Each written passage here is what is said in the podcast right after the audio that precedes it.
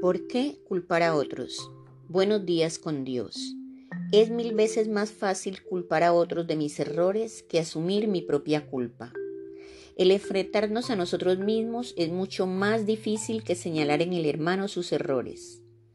Muchas personas, incluida yo misma, proclamamos amar a Dios, pero nuestros actos dicen otra cosa. A veces creo que nos gusta más la idea de Dios que amarlo de verdad. Seguir los caminos del Señor requiere más que una relación casual, amor verdadero. Y si no podemos amar a nuestros hermanos que podemos ver, ¿creemos que podemos amar a Dios, a quien no vemos? Si decimos amar a Dios, debemos cavar hondo y echar los cimientos sobre roca sólida. Suena bastante fácil, ¿verdad? Pero Dios dijo, ama a los demás como a nosotros mismos. Esto es en sí un compromiso real.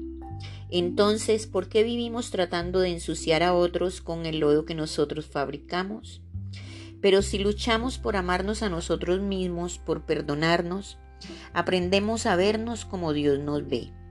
Por eso debemos restaurar nuestras heridas y no buscar culpables para nuestros errores y fracasos. Las personas heridas hieren a los demás. Eso lo hacemos infinidad de veces.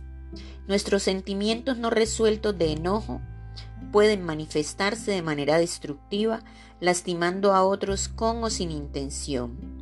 Y si nos aferramos a nuestro enojo por mucho tiempo, podemos enfermar física y mentalmente. Cuando identificamos estos sentimientos en nuestro corazón, añadimos la sensación de culpa y de vergüenza y buscamos dónde desahogarnos de dichos sentimientos empezamos a buscar culpables de lo que solo nosotros somos culpables. No debemos permitir que esas emociones controlen nuestra vida.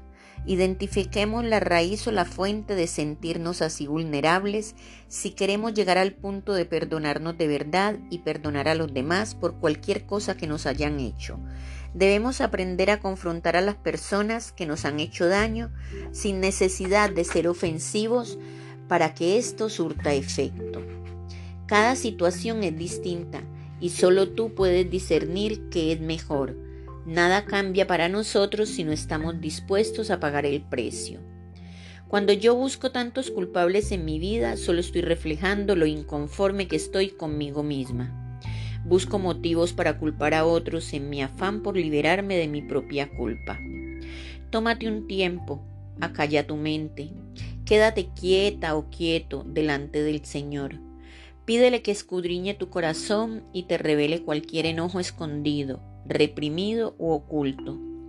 Pídele al Señor tu Dios que te ayude a reconocer tus propios puntos ciegos y libere tus emociones y puedas resolver los problemas desde el fondo de tu corazón.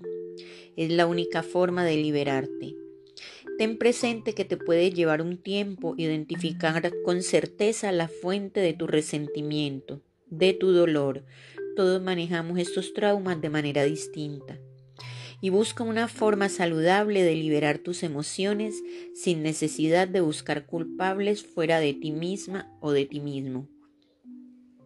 Pues uno tiene la capacidad para decidir qué permitir y no permitir que te afecte. Te aliento a reflexionar durante un tiempo para identificar lo que tienes que resolver en tu vida, en tu corazón, sin necesidad de buscar culpables, pues si no lo hacemos, todo esto influirá en nuestra conducta. Si no asumimos el control puede provocar graves disfunciones de nuestra vida. Por eso Dios nos ordena abandonar toda amargura, ira y enojo, porque sabe que no podemos llevar solos ese peso tan grande. Alivia tu corazón, perdónate y perdona a quienes crees culpables de tu enojo. Que Dios los sobreabunde en gracia. Bendecido día.